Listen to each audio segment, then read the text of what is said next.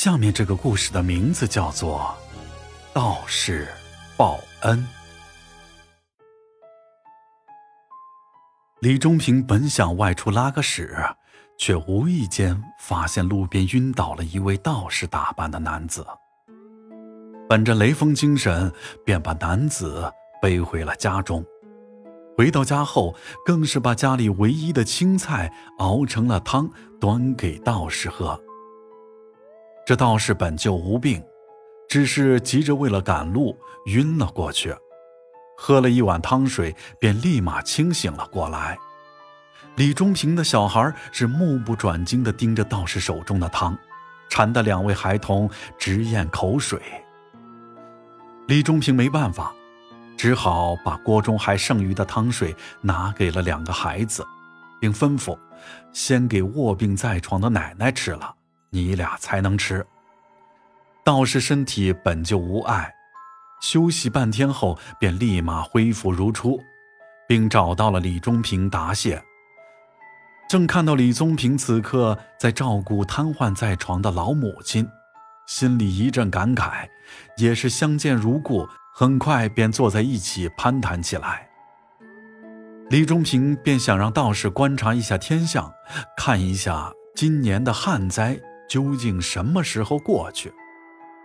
道士起初有点为难，因为此事事关天机，可受了李忠平的救命之恩，还是和李忠平慢慢的说了出来。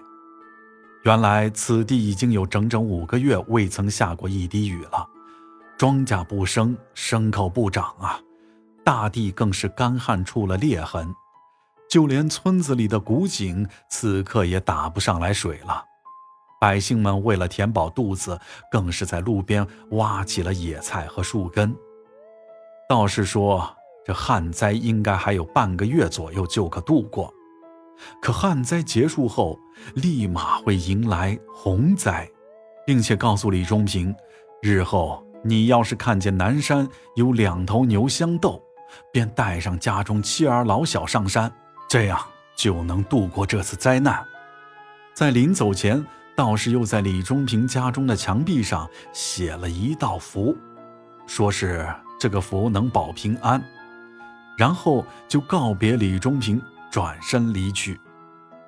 半月后，李中平打柴回家，路过南山时。居然真的发现有两头牛在争斗，李忠平立马想起道士所说的话，顿时大惊失色，急忙跑回村子里告诉村民洪水将至。可村民一听，根本就不信，因为此地已经有五个月未曾下雨了，怎么可能一下雨就成洪水呢？李忠平是见人就喊，可根本没有人信他。就在李忠平四处劝说大家时，洪水却悄悄地来了，顷刻之间就冲进了村子。李忠平也急忙跑回了家中，背着老母亲，又让妻子带上孩子一同到山上去避难。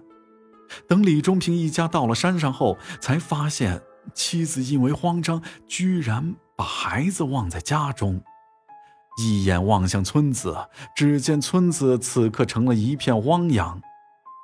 待到洪水退去，李忠平一家人回到村中，本以为家中的孩子已经遇难，可打开门一看，俩孩子此刻正在房中玩耍。一问才得知，洪水都避开他家，并未流入家中。李忠平心想，这一定是道士所写的符咒起了作用。好了，本故事到此结束。如果喜欢洛哥讲的故事，就请分享给你的朋友吧。